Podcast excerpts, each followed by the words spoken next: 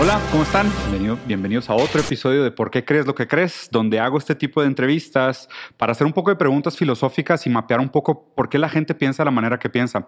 Y muchas veces me toca el gusto de estar con gente como, como Dim, que es bastante famosa, pero me gustaría darme la oportunidad de hacerte preguntas que tal vez no te hayan hecho antes y así Bueno. la gente que ya te admira por tu talento y tu carrera pueda tener otra perspectiva de tu manera de ser. Dim, carnal, muchas gracias por aceptar la invitación. No, Diego, a ti. eh, gracias por esta gran invitación. Me comentaron un poquito de tu programa y te felicito pues por todo lo que has hecho y, y de nuevo, bienvenido a Colombia. Carnal, gracias. Es tu casa también. Sí, estábamos platicando sobre lo mucho que admiro Colombia, lo que me encanta la gente. Son unos tipazos, la verdad es que nunca me habían tratado, creo que también, y yo siendo brasileño, ¿eh? porque los brasileños también suelen ser bastante bien recibidos en el mundo y somos bastante buenos recibiendo gente, pero Colombia, la verdad es que qué gente tan Ah, bonita, qué la neta, bueno, qué, qué qué bueno. país tan bonito. Muchas gracias. Dim, sin, sin rodeos, Sí, sí, preguntas, al grano, vamos, al como el grano. dermatólogo.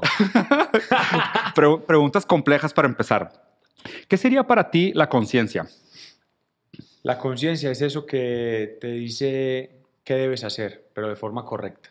Mm, Creo que cuando las cosas eh, no son, no, no van llevadas por el lado que para uno, eh, creo que eso tiene que ver con la crianza, son correctas, no, no va de la mano de la conciencia. Para mí son las cosas que son bien hechas. Ya. Entonces, muy ligado a eso, ¿tienes una definición o, o tienes algún pensamiento que pudiera distinguir así como claramente el bien y el mal? Yo creo que, como lo dije ahorita, todo va ligado a la forma de crianza, porque cuando a ti te crían en, en un barrio de menos recursos, Claro. eh, cuando tú eh, creces en, en- en situaciones de adversidad, creo que el bien y el mal puede estar muy, muy, muy separado. Entonces, por eso lo digo, cada persona tiene una definición del bien y el mal. Entonces, creo que todos vamos tras, tras esa meta que, de para lo que uno es el bien, Claro. creería yo. Y sabes que la manera como lo planteas, digo, ha sido un problema filosóficamente hablando para mucha gente durante mucho tiempo y hay muchas opiniones distinguidas. O sea, la manera como lo planteas parece que, o sea, ¿tú crees que el ser humano nace bueno, nace malo o realmente no nace ni bueno ni malo y más bien las condiciones en las que vive acaban determinando si es bueno o malo? Totalmente, lo acabas Sí. de decir. Creo que las condiciones hacen lo que uno, ha- hacen que uno sea lo que es finalmente. Claro. Eh, tus padres creo que son demasiado importantes en, en el proceso y ni Ujú. siquiera hablo de padres de la persona que, que, que tiene el acto de hacer el, el amor Biológico, o tener ¿no? Sí. sexo, sino las personas que lo crían, Claro. esas personas que están ahí durante el crecimiento. Las figuras, ¿no? Exacto, creo Sí. que es, sí, sí, totalmente. Oye, y hablando un poquito, o sea, tu infancia, ¿cómo fue? O sea, recordando así un poco tus ejemplos claros de bien y mal de infancia, ¿tienes alguna historia que recuerdes de que en este momento aprendí lo que era el bien y el mal o me dio un ejemplo? Bueno, eh, he tenido la posibilidad de, de criarme en un ambiente de estrato eh, social medio. ¿Ok? No, nunca fuimos ni personas que nos faltó la comida en la casa ni que lo teníamos todo. Entonces, Claro. Siempre valoré mucho el hecho de tener un plato de comida en la, en la, en la mesa y me, Mm. me enseñaron a valorarlo. Eh, cuando tenía siete años, mi papá eh, se separó de mi madre y yo, mi mamá, pues asumió la crianza de mi hermana y, y mía sola. Y en ese momento eh, empecé a, a- a ver esa figura eh, paterna y materna en mi mamá solamente y veía cómo hacía esos esfuerzos tan grandes Sí. por darnos lo mejor para nosotros. Y yo crecí pues con eso, como admirando demasiado a las mujeres. Crecí en un ambiente donde las mujeres para mí lo fueron todo. Mi- Qué chido, eh, tengo una hermana, mi mamá, eh, tengo una, pues tengo abuela, tres tías, mi mamá es, es hermana de otras dos, ella- eh, una de, de mis tías tiene, ten- tengo dos primas, o sea, un ambiente de muchas mujeres. Eh, entonces un- fue una crianza, o sea, yo era como el consentido, ¿me entendés? Claro. pero tuve la posibilidad de ver, de ver todo y entender cómo las mujeres tienen una fuerza que, o sea, lo que quieran hacerse, lo, lo, lo que se propongan, lo logran. Claro. Y, y vol- para, para volver a tu pregunta, más allá del bien y del mal, creo que más que en la casa, fue en la sociedad y en la ciudad Ya. que, que, que crecí, que fue Medellín, que ha sido una ciudad muy afectada por la violencia, eh, antes pues por el narcotráfico y ahora pues eh, hay violencia eh, pues entre barrios, que pues a todos nos tocó, o sea, yo te puedo decir que estaba un, un día normal en la casa y ¡pum! Y yo, madre, ¿qué es eso? una bomba. Me dijo, eso es una bomba, acabo de estallar una bomba en el Parque Lleras y prendíamos la, la, la, televisión y gente mutilada. Entonces uno crece como con un rayón. Mm. Ahí me di cuenta como que el mal, o sea, para mí eso es el mal. Para mí el mal es la guerra, para mí el mal es... La violencia. La violencia, Y el bien es, es mi madre, los valores que me inculcaron, el... el la, ¿Sabes qué me dio mi mamá? Eh, la, el, soñar, soñar en grande, como que no, no limitar los sueños y, y, creer que todo lo que uno soñaba o lo que uno sueña se puede lograr, por más grande que sea. Siempre te fomentó, como que te apoyaba, te, o sea, te, te ayudaba. Siempre, siempre. Yo, desde que tengo uso de razón, amo la música. Y mi mamá siempre me apoyó, me metía en, en, el colegio de música, en coros, conjuntos, eh, me metió clases de batería, después se dio cuenta que no era lo mío. eh, estuve, participaba en todos los festivales de la canción de mi colegio, eh, algunas veces los ganaba, otras veces no, pero siempre estuvo ahí apoyándome para todo, todo, todo, todo, y, y creo que eso es lo que uno tiene que hacer con esas personas que llegan al mundo, apoyarlas, sea cual sea la decisión que tomen, por más loca que uno crea. O sea, creo que hace unos años atrás era más difícil que alguien que dijera que le gusta la música, los papás lo apoyaran. Entonces, fue un momento que yo, o sea, yo cuando estaba creciendo me di cuenta que tenía una, una, familia que me apoyaba, una persona que era la más importante en mi vida, que me decía, dale para adelante. Y también, pues obviamente, no, no todo, pues como que fue color de rosa. Yo empecé a estudiar comunicación social en una universidad y a los seis a los seis eh, meses le dije a mi mamá, madre, ¿sabes qué? No, creo que es, es, es, la música, porque ah, coincidencialmente por esos tiempos nos nominaban por primera vez a un Grammy, entonces yo como que me vi en la... espera, espera, nominado a un Grammy, seguías estudiando comunicación. Ajá. ¿De verdad? Sí, qué loco. E, eso fue, o sea, fue una, una nominación creo que muy prematura, nosotros llevamos pues poquito tiempo, eso fue en el 2012, ya van a ser 10 años. Sí.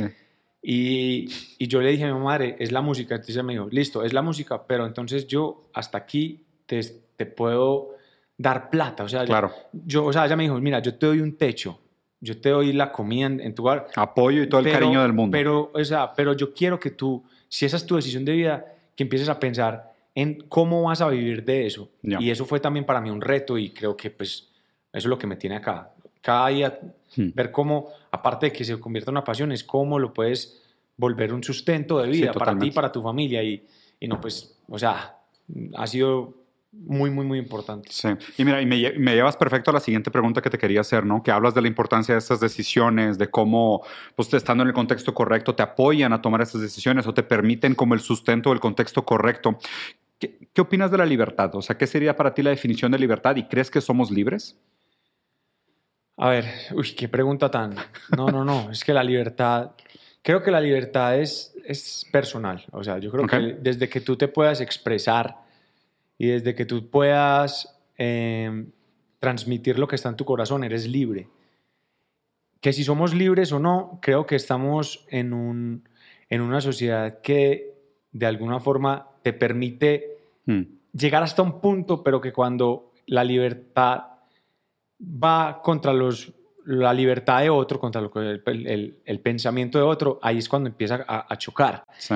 Entonces yo creo que vivimos en una, en, en, una sociedad en la, que, en, que, en la que la libertad para cada cual se da, pero también tenemos que aprender que, que no podemos, por nuestra forma de pensar, pisotear el, la forma de pensamiento que para el otro es libre y que para, para nosotros no es, es como lo, lo, que para nosotros es correcto. ¿no? es, una, es una respuesta un poco densa, pero creo que la libertad también va ligada a lo que a lo que también para, es para el otro, ¿me entiendes? Sí, sí, sí. De hecho, hay es, complicado, es complicado. Sí, sí, sí, el tema de libertad es complejo y de hecho también es, de estos temas que salen todos los filósofos, todos los grandes pensadores de la historia han hablado sobre. El concepto de libertad es muy complejo. Y fíjate que dos frases de mexicanos muy famosas sobre la verdad, porque hay escritores mexicanos muy buenos y pensadores muy buenos.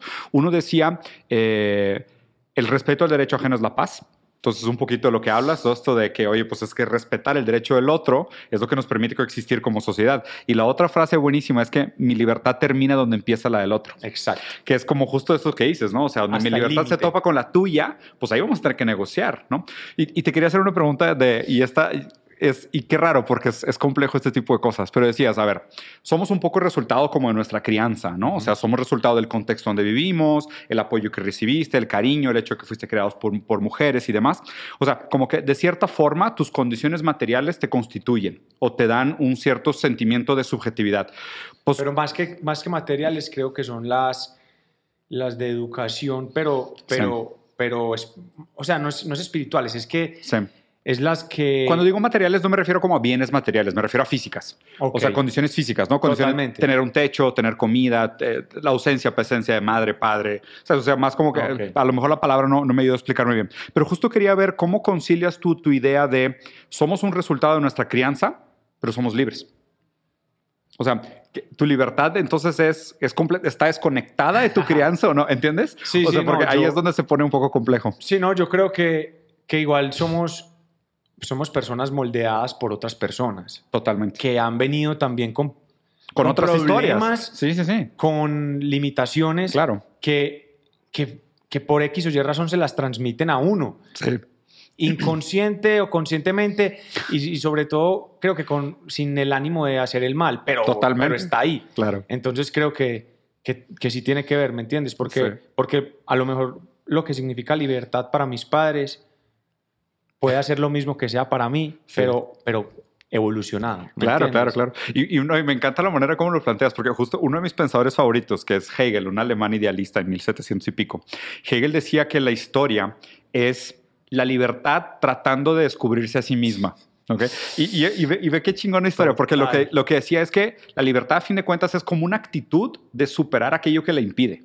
Entonces la libertad todo el tiempo está como, imagínate, qué bonito Luchando. pensar, sí, no, y luchando, como, o sea, si tu madre entendió libertad de una manera de sus padres, a lo mejor al transmitirte a ti, pues ella dijo, ¿cuáles son las cosas que a mí me impidieron ser libre en mi momento y cómo me gustaría que mi hijo experimentara el sentimiento de libertad? Y a fin de cuentas eso fue lo que tú dijiste, ¿no? Y aquí te, y aquí te preguntaría, digo, no sé si, si eres papá o si planeas ser papá algún día. Dos hijas. ¿Tienes dos hijas? Ah, Dos felicidades. hijas, es lo más ¿De, grande de que qué, me ha edad- pasado en la qué vida.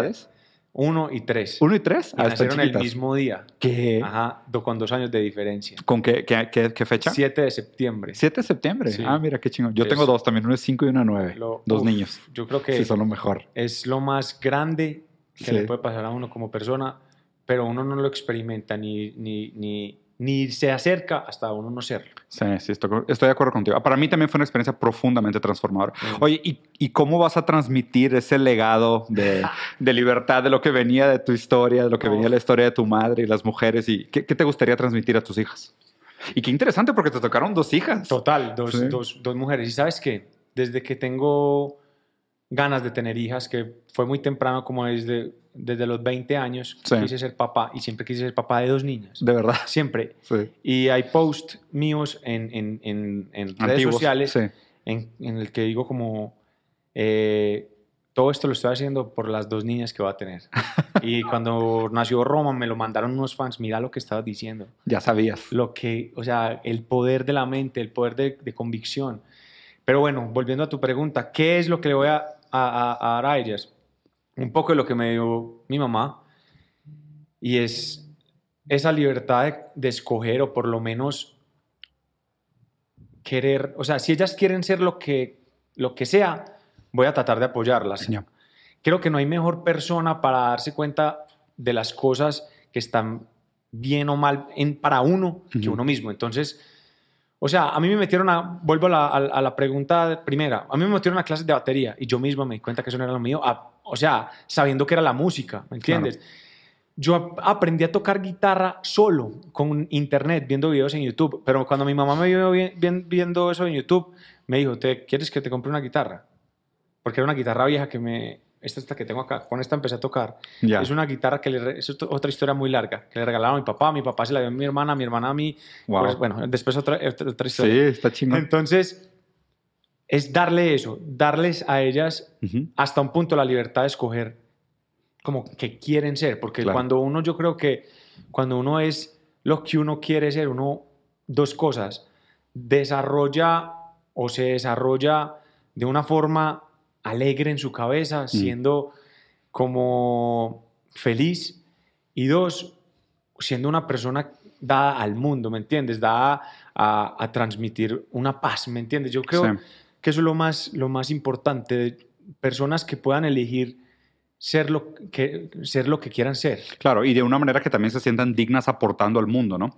o sea, aportando a la sociedad, construyendo un futuro más digno, más próspero. Exacto, y obviamente tratar de, de, darles a ellas una buena educación bajo, bajo la, la pues bajo el paradigma de lo que para nosotros es una buena educación. De lo que, uno no sabe, uno no sabe que para, o sea, para otra familia lo que para mí es buena educación, eso no es. Claro, Pero por eso digo, para nosotros. Lo que fue. Libertad de pensamiento, que si ellas quieren bailar, meterlas a clases de baile, mm. que no, nunca obligarlas a hacer algo que no quieran. Eso para mí es, es lo que yo quiero transmitirles a ellas.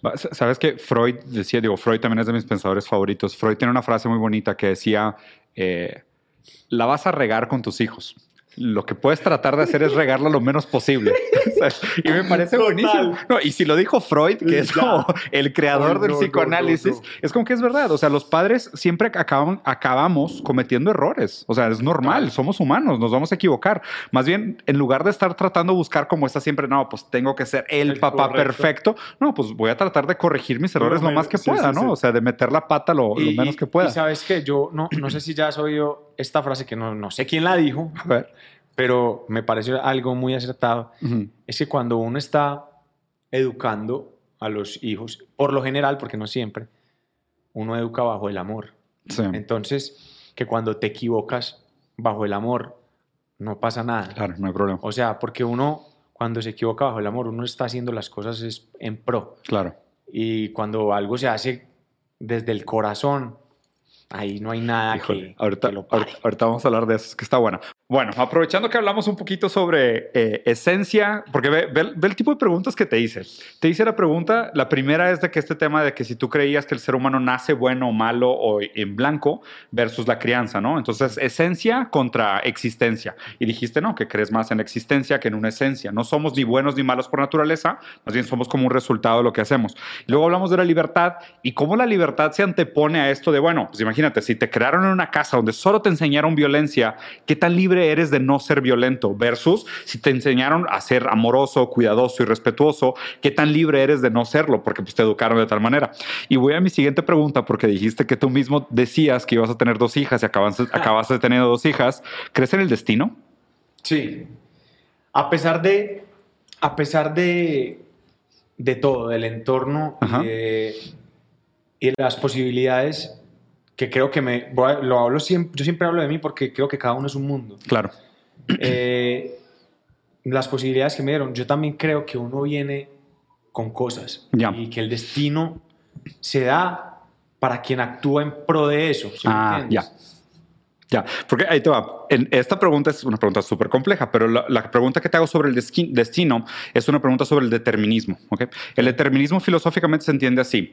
Hay gente que cree que tenemos libertad de, pero no tenemos libertad para. O sea, no tenemos libertad hacia atrás porque lo que nos sucedió, pues muchas veces nosotros no lo escogimos. O sea, te tocó nacer en un código postal, te tocó nacer en un, en un nido familiar, te tocó nacer en amor, en violencia, en cuidado, en depresión, lo que tú quieras. Te tocó nacer en una serie de condiciones que no escogiste. Entonces no tenemos completa, completa libertad de, pero tenemos libertad para. O sea, tenemos libertad hacia adelante. Hay gente que dice que no tenemos ninguna de las dos, que como, como no tenemos libertad de, todas estas situaciones anteriores te encausan a un solo lugar, ¿no? Que es lo que mucha gente entiende como destino. Entonces, para cerrar este primer capítulo sobre determinismo, o sea, ¿qué, ¿qué, opinas sobre esta idea de de dónde vienes, hacia dónde vas y qué tanto campo de acción tenemos en ese, en ese camino? Creo que somos responsables también de de lo que nos pasa en nuestra vida. Mm. Y que también podemos ser ese agente de cambio en nuestra sociedad, familia, mm.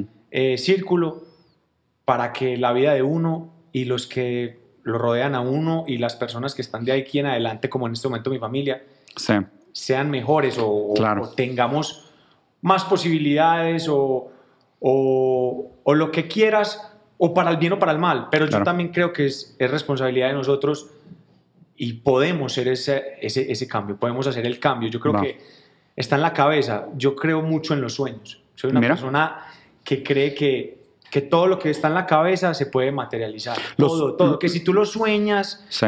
yo creo que si tú lo sueñas es por algo. Lo sueñas en el sentido de lo deseas. Desear, lo, o lo- o lo visionas. ¿haz de lo visionas, sí. Ándale. Yo creo que tam- y, y, por, e, y, y la vida muchas veces te pone en situaciones y en momentos que tú dices como, men, ¿yo por qué estoy acá? Ujú. Pero yo también sé que la vida le está poniendo a uno ahí es porque uno hace parte de eso y que uno puede. O sea, digamos un ejemplo muy, muy claro. Yo era una, un fan, pero fan, fan, fan de Black Eyed Peas. Y yo veía a Will I Am, a Fergie, a Taboo y a Apple y yo tenía los discos de ellos. Y yo decía, men, pero, o sea, ¿cómo uno puede llegar a esta gente? Y la vida, yo no sé qué hace y, y lo, lo puedes. O sea, Mm.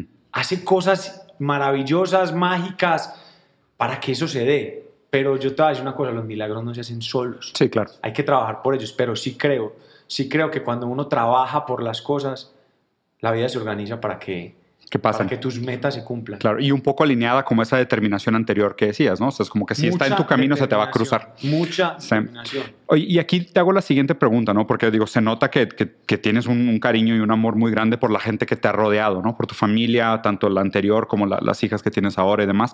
Eh, ¿Qué es más importante para ti, el individuo o el colectivo? Definitivamente el colectivo. ¿El colectivo? Sí, o sea, pues estoy en un Sí, grupo, estoy en un grupo y, y me siento más que cómodo, me siento honrado Sí. de ser parte de ese grupo. Hace, una, hace un- un- unas entrevistas atrás Ujú. decía que ellos, ellos para mí son el complemento perfecto para poder hacer el arte y transmitir lo que yo quiero ser como artista. Claro. Yo solo no hubiese podido porque para mí lo que es Pablo, profe y Lorduy complementan lo que yo no puedo hacer como Totalmente. artista. Entonces, en partiendo de ahí, de ese conjunto, eh, se basa toda mi vida. O sea, Hmm. las decisiones más importantes de mi vida creo que las he tomado al lado de mi mujer. Mi mujer fue la que me dio mi familia. Eh, mis amigos han sido quienes han sido mi apoyo, ¿me entienden? Mi- mis hermanos son mis amigos, que son también los del grupo. Eh, para mí, el conjunto es supremamente importante y creo que, Sí. que el, el, eh, el conjunto hace los individuos. pero- Totalmente. Pero, creo que, que es más importante el conjunto. Sí, Definitivamente. Yo normalmente trato de no expresar mucho las opinión, mis opiniones personales en, en estos podcasts porque se trata más de la, de la tuya, pero aquí sí la comparto 100%. Brutal. Sí, brutal. Y, y la verdad es que, mira, y también me identifiqué mucho cuando decías esto de que lo que estabas haciendo lo hacías por tus futuras dos hijas, ¿sabes? Una, una de mis frases favoritas que he leído en toda mi vida, que es una frase que me la tengo tatuada en el corazón, güey, es aquellos que se dejan cuidar dotan de sentido a sus cuidadores. Y es una frase tan bonita, güey. O sea, que habla justo de esto, ¿no? De la importancia del colectivo contra el individuo, porque es los que se dejan cuidar dan Van- sentido a los a- cuidadores. Uy, O sea, es, o sea, porque mis hijos me dejan que yo los cuide, yo tengo valor. wow. O sea, no, o sea, no, y no es broma, o sea, es para algo, para mí es algo muy importante no esta nada- noción. Y no hay, perdón, y no hay no. nada que te, que te ponga más en ese contexto que los hijos. Totalmente. Sí, claro. Porque justo dependen de ti profundamente, sobre todo cuando están chiquitos, Ay, no. tienes ese sentimiento de tipo lo que hago es por ellos, o sea, y darías la vida por ellos, ¿no? Es algo, es algo que solo viviéndolo uno realmente lo, lo, lo, lo tiene cerca. Pero creo que también aplica mucho cuando lo notas, por ejemplo, en el cuidado que recibiste de tu madre, en el cuidado que recibes de la familia. Es claro, o sea, por supuesto que hay un, hay un valor recíproco de dar y recibir del, del cuidado, lo cual me parece muy, muy lindo. Y ahora la, la siguiente pregunta que te iba a hacer. ¿Eres una persona de fe, de espiritualidad? ¿No crees en nada de eso? O sea, platícame un poquito de ese lado tuyo. Eh, crecí en una Ujú. familia religiosa. Eh, estudié los primeros años de mi vida en un colegio católico. Ah, mira. eh, en el San Ignacio. Me echaron porque... Compartimos esa historia también. Sí. Era demasiado indisciplinado y ellos no, no, no, o sea, no había compatibilidad entre ser indisciplinado y que fuera buen estudiante. Claro. Porque en verdad era un buen bien, estudiante, sí. sino que decir que es mal estudiante una persona que, le que no le gusten las matemáticas, creo que es, No, no. es horrible. O sea, Sí. ¿sí me entiendes? A mí no me gustaban las matemáticas, pero Claro. era un buen estudiante. A mí, Claro. me, me encantaba el arte, me encantaba la educación física, me encantaba otro tipo de cosas. Era un buen estudiante. Sí. Pero entonces después me fui para otro colegio en el que, o sea, me, me peleé un tiempo con la música y en este otro colegio conocí una persona muy eh, importante. Yo, como te dije ahorita, crecí casi sin una figura paterna, pero Sí. hubo un, profe- un profesor que sacó lo mejor de mí Hmm. y, y me dijo, pero vos, ¿por qué no estás en la música? O sea, si vos haces, y gracias a eso empecé otra vez con la música, cogí la guitarra y sí, yo soy una persona muy, muy espiritual, más que, más que religiosa, espiritual. Sí. Creo que hay algo dentro de mí que, que me ayuda a mantenerme estable, aferrado a, a una energía, a Ujú. una figura que no le quiero poner nombre, simplemente es algo a lo que me aferro en momentos difíciles y me da tranquilidad. Como algo Eso mayor. que- exacto, eso es lo que más me gusta que tengo algo a lo cual aferrarme en los momentos que no, por lo general, uno cree que no, han sali- no hay salida. Sí, totalmente. Y mira que, que esta pregunta la quería conectar con la pregunta que te hice antes sobre el tema de bien y el mal, ¿no? Porque, o sea, y yo comparto una historia contigo en el sentido de que yo también estuve en un colegio muy católico, de monjas, así, el Madre Milda que se llamaba en, en- en Brasil, imagínate. Y pues también, obviamente, no acabé bien, súper mal, o sea, niño problema y demás, ¿no? Pero es interesante cómo nosotros aprendemos lo que es bien y mal por esas historias, ¿no? O sea, porque pues a fin de cuentas la religión acaba siendo un marco moral muy pesado, ¿no? De esto se hace, esto no se hace y demás. Y después también el, el cómo tenemos que nosotros a medida que pasa el tiempo renovar nuestra, nuestra, nuestras cosas. Y de hecho dijiste una frase, hace rato dijiste que hay algunas cosas más allá del bien y el mal. ¿No? Y ese es el nombre de un libro de Nietzsche, no sé si sabías. Ah, no, no. Nietzsche tiene un libro que se llama Más allá del bien y el mal, que me pareció interesante que dijeras la frase y dije, mira, güey, de ser, te, te lo recomiendo, muy buen libro, por cierto. Brutal. Pero, pero de hecho, una de las cosas que dice Nietzsche, que está bien interesante, es que todo aquello que se hace por amor está más allá del bien y el mal, que es una chulada de frase también. Y Nietzsche, de hecho, también fue un gran crítico de la moral cristiana, o sea, en el sentido de, eh, o sea, no tanto de lo que enseña el cristianismo, sino de solo aprender moral sobre el cristianismo y no tener un concepto de moral que va más allá de lo espiritual, ¿no? Total. Entonces aquí mi pregunta, ¿cómo le vas a enseñar a tus hijas la diferencia de bien y mal? ¿Tus hijas les- las estás metiendo a la religión desde temprano? ¿Cómo es un poquito tu, tu- tu- tu efecto en eso? Sí, eh, nosotros, a, a- mi mujer y a mí, eh, nos gusta mucho eh, practicar oración. Qué padre. Más que todo, más que rezar, es orar. Y creo que hay una, hay una diferencia muy grande. Orar Ujú. es dar gracias y, y- y verlo y hablar como bajo lo, lo que está pasando en tu vida. Rezar es repetir algunas cosas que Ujú. para mí también son importantes. Sí, que se respeta, así cada quien, ¿no? Con lo que hemos decidido, como que en, en común acuerdo, esto lo hemos hablado, es llevarlas hasta el, hasta, el, hasta el momento en que ellas empiecen a tener un libre albedrío. Ya. ¿Y qué decían ellas? Y que decían ellas, o sea, por ahora, hacerles entender. Que existe algo que, que, que va más allá de lo que somos nosotros y que por eso también nos han pasado cosas increíbles en la, en la vida. Mm, Ya después que ellas crezcan y entiendan muchas más cosas, que sean libres de decir, mm. no, no, no me gusta la religión o no me gusta la espiritualidad, pero me encantaría llevarlas hasta ese punto Hmm. que, que, que ellas crean que hay, que hay algo. Me gustaría eso. Claro. Que- que y después- si deciden no, y pues, si deciden no, las voy a respetar como a todas las personas que no lo hacen, Ujú. que, las, que respeto y admiro a muchas, muchas personas y me enseñan muchas cosas claro. eh, de las cuales no, no comparto muchas, muchas cre- creencias, Creencias, pero sí. que también tienen igual de peso las cosas que dicen, que- que- sobre todo cuando tienen argumentos, me encanta. Claro. Sí, mira, y de hecho hay, hay otro, ot- perdón, soy, soy un hombre de muchas frases, no, güey. No, brutal. no- no sé por qué. Aquí estoy aprendiendo. sí, te- tengo, tengo de esas memorias raras de que cuando escucho una frase que me gusta mucho se me queda. Sí. Hay una frase de Paulo Freire, que es otro pensador que me encanta, que dice... eh, Después de, después de educar, lo primero que tenemos que hacer es a dudar de lo educado. Entonces, ¿te cuenta? tú le enseñas a alguien.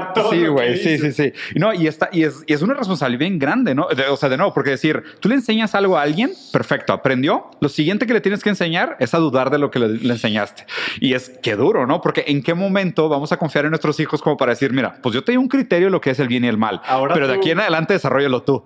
No, y es de que, güey, qué duro. Pero pues así se hacen personas críticas, o sea, así se hacen humanos responsables. Vulnerables, ¿no? Porque también hay mucha gente que se acaba escondiendo atrás de lo aprendido y dice, no, pues que a mí me enseñaron a hacer esto. No, total. Y, y- y desde, y creo que en la parte de la música también Mm. aplica igual, como cuando el, ese dicho que dice que el alumno superó al maestro. Claro. Porque es que uno, uno da hasta un punto que es el cerebro de uno con los limitantes de uno. Sí. Pero, pero este que al que uno le está aprendiendo, este, o sea, este tiene lo de él también. Sí, claro, hace que eso sea mucho más grande. Totalmente. Y muchas veces no se ve evidente. O sea, no es inmediato el acceso que tenemos a de que, oye, es que ¿por qué me estás enseñando de la manera como estás enseñando? Una última pregunta, Dim, para acabar esta primera parte de la entrevista y luego pasamos a la canción. Ahí te va. El, el- el género de música en el, que, en el que te has desarrollado, que eres, que eres muy conocido y demás, un género muy urbano, que habla de, de temas diversos y demás, que, que creo que, a ver, entre mala y buenamente ha desarrollado una cierta imagen misógena, Sí, ¿no? O sí. sea, hay, y, no, y obviamente es una generalización, me parece que no todos los autores son iguales, no todos los artistas son iguales, pero al platicar contigo y justo un poco lo que quería hacer con esta entrevista, que es evidente en la manera como tú respondes, o sea, el amor que tienes por tus hijas, el hecho de que fuiste creado por mujeres, o sea, ¿cómo concilias o cómo sería un poco tu comprensión de venir o ser una figura tan importante de este género urbano que está vinculado muchas veces a estos valores que se perciben como tan peyorativos hacia la mujer, en un momento histórico donde la mujer, la integración, la diversidad de géneros, la, la aceptación que tenemos que tener por la preferencia de la gente, la apertura que tenemos que tener modernamente y esto tan bonito que transmites como padre de dos niñas, como creado por mamá, por tías y hermanas. O sea, háblame un poquito como de esa conciliación o qué mensaje te gustaría mandar. No, a mí me, o sea, al principio lo, lo hicimos muy empíricamente, los cuatro. Sí, Los cuatro crecimos en familias casi que criados solamente por, Por mujeres. mamá. El profe el, eh, fue criado casi por su mamá porque su papá quedó ciego, pero él es una figura espiritual para el profe muy importante. ya. La mamá de Pablo se separó de- de- del papá y también es casi como mi, mi, Tu historia. eh, antes estaba eh, el Yane, que mataron a su padre y la mamá queda... Se hizo cargo. en- y yo. Después eh, llega Lorduy, que es una familia un poco más convencional, en donde la mamá y el papá han sido siempre juntos, pero la mamá es muy importante. Entonces, siempre fue como que estábamos hablando de una manera respetuosa a la mujer, pero eh, nunca en contra de ella, pero, pero después nos dimos cuenta como que, que todas esas historias tenían un porqué.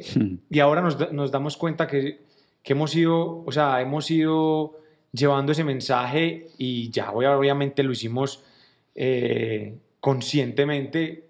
En, en reuniones lo hemos hablado, que es nuestra bandera Qué y nos, nos sentimos como unos privilegiados y como unos abanderados de, de poder también ser algo que en el género, digamos, urbano, porque Despierta nos- una cierta conciencia, ¿no? y mucha gente nos cataloga en el género urbano y mucha gente nos, nos, nos, Sí. nos, nos considera poperos. Sí, Porque, digamos, aquí en México somos género urbano. ya. Pero, digamos, uno va a Puerto Rico y somos más para el pop. ah, claro. Pero es otra cosa. Sí, sí, sí. Pero entonces, ser en el género urbano quien hable siempre bien de la mujer, quien, quien en, en sus canciones cuide esa parte, creo que es increíble porque, Mm. porque va de la mano de lo que somos, de, lo que- Claro. de, lo, de la crianza, De es su un historia. poquito de como respetar eso, eso que, que hizo tanto por nosotros y qué bueno ser la voz de muchas personas, en este caso mujeres, que hacen un- muy, muy poco tiempo atrás no tenían esa voz. Totalmente. No, qué bueno. Y la verdad, o sea, se transparenta. ¿eh? Digo, yo tenía por ahí la tarea, mi esposa me dijo de que, oye, si lo vas a conocer, dile que mi esposa cuando me conoció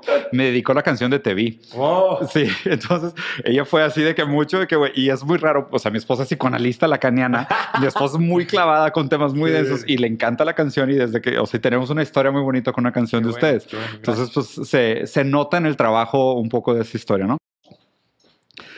Dim, esta segunda parte de la entrevista me gusta mucho, güey, porque es el tipo de cosas, digo, la neta es de que soy sonetista, toda la vida he escrito poemas, me gusta Brutal. mucho escribir, soy un geek de libros, güey. Y hay unos métodos de interpretación que siempre me han parecido interesantes y los he aplicado mucho a canciones. Y de hecho lo que, lo que tratamos de hacer con este formato es que es bien interesante cómo un artista escribe una canción y después la canción le deja de pertenecer y le pertenece al público. Y, y ahí está la interpretación, que mucha Claro. gente les da interpretaciones que uno ni siquiera la escribió para eso, pero eso es lo bonito de la música. creo. Sí, absolutamente. Que, digo, es lo bonito del arte en general. El arte. No, porque uno crea desde un, desde un lugar pero la persona lo interpreta desde otro. La perspectiva con los, que, con los ojos que se ve. Sí, justo, justo. Entonces lo que vamos a hacer aquí es un poquito como ejercicio entre deconstrucción, interpretación y hermenéutica. Brutal. Que ahí te, que estuve platicando un poquito de lo que trata. Digo, para la gente que esté viendo el programa, la idea es no tanto ver qué es lo que dice la canción sobre el autor o sobre el artista, sino más tratar de ver qué se esconde entre las palabras, entre las relaciones de las palabras. ¿no? Entonces voy leyendo por estrofas y nos paramos al final de cada estrofa. ¿no? Entonces la primera dice, yo loco por encontrarte, mirando por todas partes, sin saber dónde buscarte, no sabía que eras tú, que iba a saber que eras tú. Yo loco por encontrarte, mirando por todas partes, sin saber dónde buscarte, no sabía que eras tú, que iba a saber que eras tú. Que, o sea, qué interesante la idea de, o sea, estabas buscando por todas partes, pero no sabías lo que buscabas. Bueno, A ver. a ver, par- partamos de algo. Esta canción la empezó, la empezó Ñejo. Ah, sí. Ñejo es el... Sí. Ok. Entonces nos, nos, o sea, nos sorprendimos mucho porque es un sentimiento del que nosotros somos parte y por eso decidimos cogerla nosotros Sí. y sacarla nosotros porque Va. y además Ñejo es una persona que, o sea, es de calle de, de Puerto Rico, Sí. es un reggaetonero, o sea, de los más respetados de vieja escuela, sí. de Dálmata y Ñejo. Cuando nosotros oímos esta canción dijimos, es que esto es como si lo hubiéramos escrito nosotros, porque nos identificamos mucho. Es nuestro idioma, ¿no? Exacto. Entonces, yo creo que partir por eso es como que muchas veces en la vida tú quieres buscar muchas cosas y tú buscas en tantas partes, pero lo que estás buscando en verdad está Al lado. Sí, sí. al lado tuyo, ¿sí me entiendes? Y, y a cuántos no les ha pasado que terminan casados, terminan teniendo hijos con su mejor amiga, su Claro. mejor amigo, ¿sí me entiendes? Que estuvo al lado de ti toda la vida y no lo habías Exacto. visto, ¿no? Y, Sí. y creo que a eso va, uno loco buscando por todas partes y estaba ahí. Fíjate que me da risa porque, o sea, otro de mis pensadores favoritos, Lacan, un francés, psicoanalista, alumno de Freud, que es uno de los conceptos más difíciles de, de psicoanálisis y de la filosofía en general, ¿no? Que es el concepto de la falta, ¿no? Que es todos nosotros tenemos una falta inherente. Claro. Es, es como, es- y está bien interesante la manera como lo explica. Yo soy el, mi percepción de mí más mi agujero de la falta Más lo que me hace falta. más lo que me hace falta. Pero la falta es una negatividad que te constituye. Y lo interesante es esto, que él habla del deseo o del, del deseo como si fuera una mariposa. Y la mariposa va y se posa en un lugar y luego tú casi la atrapas y va y se posa en otro lugar y va casi la atrapas. Pero lo interesante aquí es, o sea, me- y me encantó esta primera estrofa porque es loco por encontrarte, buscando en todas partes y no sabía que eras tú. Porque como si, como si casi admitiera que existe una desconexión profunda y es completamente cierto entre el desear y lo deseado. Uf. O sea, porque desear es una cosa, lo deseado no siempre está vinculado al deseo. Que esto es algo, o sea, filosóficamente. Porque uno no se da cuenta, finalmente. es- Totalmente. Y, y lo dice, eras tú, o sea, como que es una sorpresa. Claro. O sea, te El- tuve, pero. Sí, y el, estaba- Uy, no, no, no. y, y el deseo lo tenía clarísimo. Y las ganas de desear eran intensísimas porque te estaba buscando como loco, pero no sabía que eras tú lo que deseaba. O sea, y es bien Loco. interesante cuántas veces nos pasa en la vida que el deseo va desconectado del objeto del deseo. Ah. O sea que son dos cosas distintas. Y pero parece que esa- esta primera estrofa le pega el clavo a un concepto lacaniano súper difícil de explicar. Pero a ver, vamos a la segunda. Pero está bueno. Sí, sí, sí, súper. Y es completamente cierto, ¿eh? O sea, ¿cuánta gente, por ejemplo, no sale de noche sin saber exactamente lo que quiere, pero quiere algo? Total. ¿Sabes? Hay un deseo, hay un deseo. Ajá. No saben cuál es el deseo, Exacto, pero hasta que quieren lo encuentran. Claro. Y luego cuando se lo topa, Sale. ah, sí. Ay, Aquí era. esto. Sí, sí, sí, ¿no? Y aquí el segundo. Entonces dice, yo aquí buscándote por otros lares, me fui a navegar por los siete mares, pero por poco se me hunde la barca. Casi, casi no me suelto el ancla hasta que llegaste tú, mi salvavidas, a enderezar mi vida, sanarme las heridas. Yo nunca dejarte querida, yo iba de pirata, no sabía leer el mapa. You was there all the time and I almost left you behind. Güey, está chingón. A ver, platícame un poquito esta segunda estrofa. No. el o sea, marinero, el exacto. pirata. El- yo creo que la, eh, vivimos en, en- en un mar de, de posibilidades. Mm, Y entre tanto pez, uno Sí. termina pescando mojarras y cosas truchas. Sí, claro. Y Hasta que das con el tesoro. hasta que uno toca, toca algo que, que en verdad vale la pena Sí. y, lo, y le salva la vida. O sea, Enderezarme mí- las o heridas. sea, en verdad, o sea, para mí encontrar a mi mujer fue un salvavidas. O sea, Mm, Digo que ella me salvó la vida y ella es mi salvavidas porque, a ver, el- en la música y, y- como en todas las profesiones, uno tiene esa, ese espectro de uno poder eh, irse por muchas, por muchas partes y, y poder escoger tan, pero cuando uno reconoce lo que, lo que en verdad tiene valor, Mm. ahí uno no puede dejar ir eso. Sí. Entonces yo digo, ella me salvó la vida porque yo estaba, o sea, yo, yo en verdad yo estaba perdido y yo no sabía que estaba perdido. ¿Me entiendes? Yo estaba buscando cosas que ni siquiera yo sabía que estaba buscando, pero cuando la encuentra a ella digo, aquí es, aquí es donde quiero estar. Y fíjate que, que está interesante también, o sea, tal- toda la metáfora del mar, del marinero, del mapa, como que hay, hay un tema de, mm, como si tuviéramos una cierta intuición de, de lo que estamos eh, buscando encontrar, ¿no? Como que hay vestigios, hay indicaciones, pero uno no tiene exactamente como el- el- el destino. Y lo que me gusta también de esta idea es que cuando encuentras a la persona correcta, no solo encuentras a la persona correcta, sino que te acabas encontrando a ti mismo también. O sea, como que cuando encuentras a la persona correcta es como si te conectaras con una parte de ti que ni siquiera sabías que tenías, ¿no? O sea, como que te descubres en el otro, Y, ¿no? ni que, y, y y que uno ni sabía que había esas falencias en uno, como que, uy, esto me Sí. hacía falta, esto, o sea, esto, yo porque no tenía esto en mi vida, ¿me Sí, sí, entiendes? sí. Hasta que no la encontraste. Total. Mira, vamos a la que sigue. Bueno, aquí se repite un poco la Ajá. estrofa y luego vamos. Cuando yo te conocí estabas más pequeña. Tomémonos Cuando una, yo te conocí estaba más pequeña. Tome- tomémonos una costeña. Estás más grande, más buena. Ese nalgaje, te juro, de puertorriqueña. Este cuerpecito de sirena. Está para echarle mala. Al horno pintado. Me llevas como weed, contigo a donde sea Me elevas voy a ir. weed. Ah, me elevas como weed, perdóname. Contigo donde sea voy a ir y no tenía que buscarte, eras mi mejor amiga. Hoy la suerte me atina, me gusta verte, que ha sonado el chombo y la factoría, mamacita divina. Y sin más yo andaba perdido, me busqué un montón de líos, no pescaba ni un resfrión y te encontré tesoro mío, el tesoro mío eras tú. Bueno, ahí, ahí es Hay como muchos que un- modismos, si quieres por a aquí a lo sí guíame. O sea, Sí, yo creo a que nos fuimos a lo banal un poquito también. Eh, uno muchas veces ve a esas unas niñas por ahí en el colegio pequeñas y uno, ah, esas niñas y después no las ve y uy. De grandes, ¿no? ¿Qué es ya, eso? ya mujer. Ya, sí. sí. Eh, a lo banal, o sea, también yo Sí, creo claro. que en nuestras canciones nos gusta ser jocosos Sí, claro. y buscar ese punto de conexión con, con, con cualquiera, ¿me entiendes? Con las personas que, que les gusta irse a lo filosófico y a las que también sí, les sí. gusta más lo banal. Que, que- que te soy sincero, o sea, yo, yo siempre hago esta distinción porque la gente me critica de hecho mucho porque a mí me gusta mucho el género urbano, o sea, me Sí, gusta mucho también el trap, o sea, la verdad me gusta mucho. Yo no hago distinción entre alta cultura y baja cultura. A mí me parece que eso es un concepto elitista. O sea, el decir que el jergón o el lenguaje de la calle tiene menos valor que el lenguaje alto filosófico, a mí se me hace clasista. O sea, yo creo que hay tanta sabiduría Hay en el hablar cotidiano como lo hay en los libros más mamones del mundo. O sea, y también en el arte, ¿eh? O sea, me parece que puede haber tanta sabiduría en una canción de ustedes, de Zetangana, de, o sea, de muchos grandes autores modernos, urbanos, como lo puede haber en grandes sinfonías. O sea, no, yo no hago esta distinción. Me parece, me parece que, y a ver, y lo digo más porque me parecía que te estabas diciendo como que, ay, bueno, lo, esto es banal en el contraste de lo otro. Y, y- Eso, no, y- yo y creo sí, que uno, no, uno ¿eh? mismo se castiga un poco Sí. también por el hecho de, de respeto. Sí, sí, creo, sí, ¿Me claro. entiendes? Sí. O sea, yo crecí oyendo eh, a Alejandro Sanz, eh, Pablo Milanés, eh, Silvio Rodríguez, Mercedes Sosa. Entonces, ¿por qué digo banal? Sí. Porque obviamente son artes y el, el tipo de artes, si, si tú lo consideras arte, creo que es arte, ¿sí me entiendes? Sí. Para mí.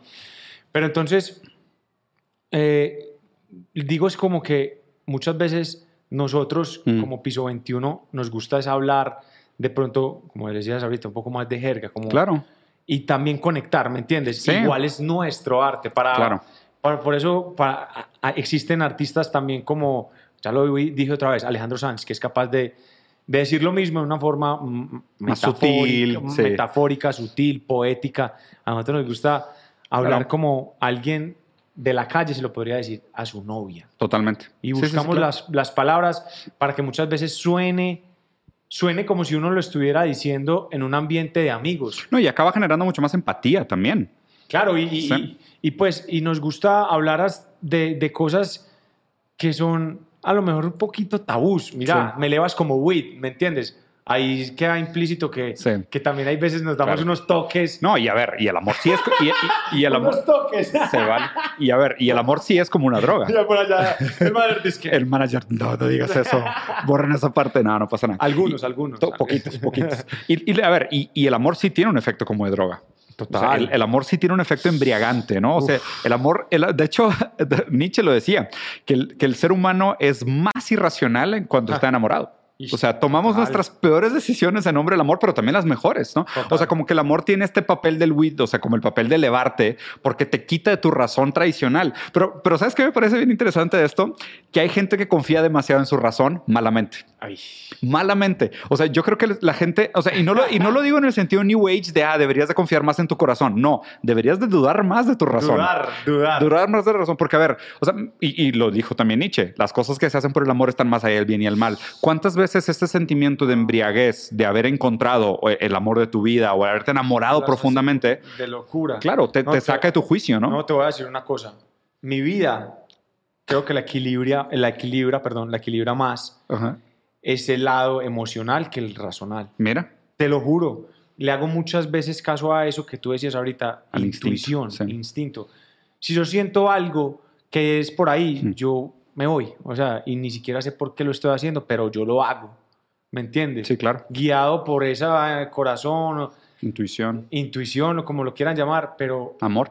exacto amor. Creo que mi vida se equilibra más para allá, para ese lado. Amor a la familia, amor al arte, amor a los Y, otros. mucho- y muchas Sí, veces nos equivocamos, y muchas veces me he equivocado, sí. pero creo que, que la mayoría de veces ha Mm. sido acertado. Y, y fíjate que juega un papel también con toda la metáfora que se está construyendo en la canción, con esta idea de, a ver, y de nuevo aquí repite, ¿no? O sea, y sin más que yo andaba perdido, me- Y sin mapa, y sin mapa yo andaba perdido, me Ah. busqué un montón de líos. ni pescaba ni un No resfrío. pescaba ni un resfrío. y encontré el tesoro mío, el tesoro mío eras tú. No, o sea, es como que, que tantas veces ese sentimiento de, de, de perderte y encontrarte solo en el otro. Porque o sea, el que estabas perdido era tú, pero te encontraste cuando encontraste al otro. Y, y, y, y conecta creo que muy bien con, con muchas de las preguntas que contestaste en la primera parte de la entrevista, de la importancia del colectivo contra el individuo, es de que el que te acaba dando el lugar siempre es el otro, o sea, el que te acaba dando el sentido de dignidad es pues cuidar, ser cuidado, la construcción de lo que aprendiste en la familia, de dónde vienes, como que eso te acaba constituyendo. Está, está muy bonita la canción, o sea, sinceramente me, me gustó mucho.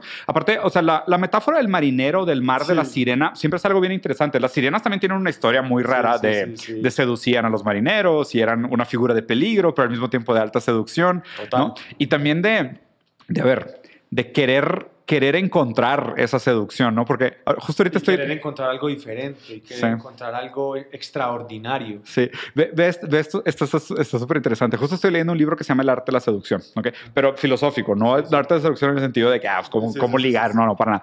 O sea, y, y está bien interesante porque dice que la seducción es el antónimo de la producción, ¿ok?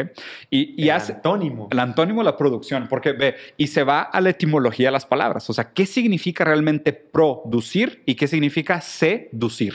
Porque son palabras que están, o sea, tienen Uy, yo una... no cons- sabía eso. Sí, eh, yo tampoco, sinceramente yo tampoco lo acabo de leer. Me es, me es nueva esta información y está bien chingona. Porque dice que O sea que cuando uno seduce es lo contrario a producir. Wow. Pero, pero, ve lo, pero ve lo genial de esto, porque es brutal el análisis que hace. Y seguramente mucha gente lo va a sacar de contexto, no lo estoy diciendo de esta manera, pero en el libro viene una, con una comparación como diciendo que lo masculino produce y lo femenino seduce. Pero cuando digo lo masculino y lo femenino, no estoy diciendo el hombre y la mujer, Sí, sí, sino que estoy género, diciendo, eh, no estoy diciendo género, estoy diciendo como rasgos y comportamientos, donde el hombre puede tener rasgos femeninos y la mujer puede tener, o sea, todo el mundo puede tener rasgos femeninos y masculinos. Pero lo interesante aquí es cómo te plantea el antagonismo de lo, lo masculino produce, lo femenino seduce. Producir es este trabajo guiado y enfocado. Seducir es desviar. ¿Ok? Pero ve esto, si lo ponemos en la metáfora del mapa, la sirena, el mar y el tesoro, la seducción es la que te desvía de tu camino. Pero ve cómo esto suena... Pero termina encontrando. Pero ve exactamente, ¿por qué? Porque si uno solo produce, no se inspira. Cuando te desvías de tu camino es cuando encuentras nuevas inspiraciones y eres capaz de producir cosas nuevas que ni tú sabías que eras capaz de producir. O sea, el, el masculino productivo necesita el femenino seductor, o sea, el, el, femeni- el femenino seductivo. Y eso juega en todos los aspectos de la vida. Cuando uno está en los peores escenarios, Sí. es cuando uno tiene que potencializarse y explorar Otros, para uno sí. encontrar la mejor versión. Exactamente. Sí. ¿Y, cómo, y cómo lo femenino nos viene a complementar eso. Wow. O sea, lo femenino lo digo en el sentido amplio de la palabra. Sí, sí, o sea, cómo muchas veces Es ser simplemente decir como el yin y el yang, lo contrario, sí, sí, sí. Lo, lo- lo femenino y masculino, sino lo contrario. Justo, justo, exactamente. Es cómo se complementan, o sea, cómo uno necesita el otro. Porque pura seducción sería pura desviación y pura producción sería pre- predecible, aburrido y monótono. O sea, la producción necesita la seducción. O sea, el- el- lo femenino necesita lo masculino en un sentido amplio de la palabra. Y estoy hablando puramente de etimología de palabras, no estoy hablando de géneros. O sea, no me vayan a sacar de contexto porque les encanta. Pero, pero me gusta la idea de decir, es que si no hubiera sido la sirena, a lo mejor ni siquiera hubiera encontrado el tesoro. Porque la sirena, la sirena fue la que me desvió. Total. ¿Sabes? Y, y qué padre y qué bonito que podamos todavía en estas canciones reivindicar este valor de que, claro, la seducción tiene un papel importante. Siempre. La seducción es fundamental. No deberíamos de abandonar la seducción. No, la seducción creo que es, es, es lo mejor. Yo creo que cuando, cuando uno está en esa etapa Sí, de, de enamoramiento, cuando tú recuerdas cuando cómo seduciste o cómo fue que conquistaste sí. a tu mujer a- o a, a esa persona, pues yo digo tu mujer es porque a mi Claro, mujer, la tuya, ajá. eh, esas chispas que uno, yo creo que eso es lo mejor. Yo creo, Claro. que, yo creo que muchas veces el, yo creo que el, el hombre o la mujer engañan simplemente para sentir eso. Te lo juro. Ese, ese- ese pensado- jueguito, ¿no? He pensado, he, he llegado a pensar eso, que es inútil destruir cosas Claro. que son más grandes que ese sentimiento momentáneo de sentirse... Gratificación. sentirse- es, es eso, es como esas, esas, esas ganas de decir, lo logré. Uf. Claro.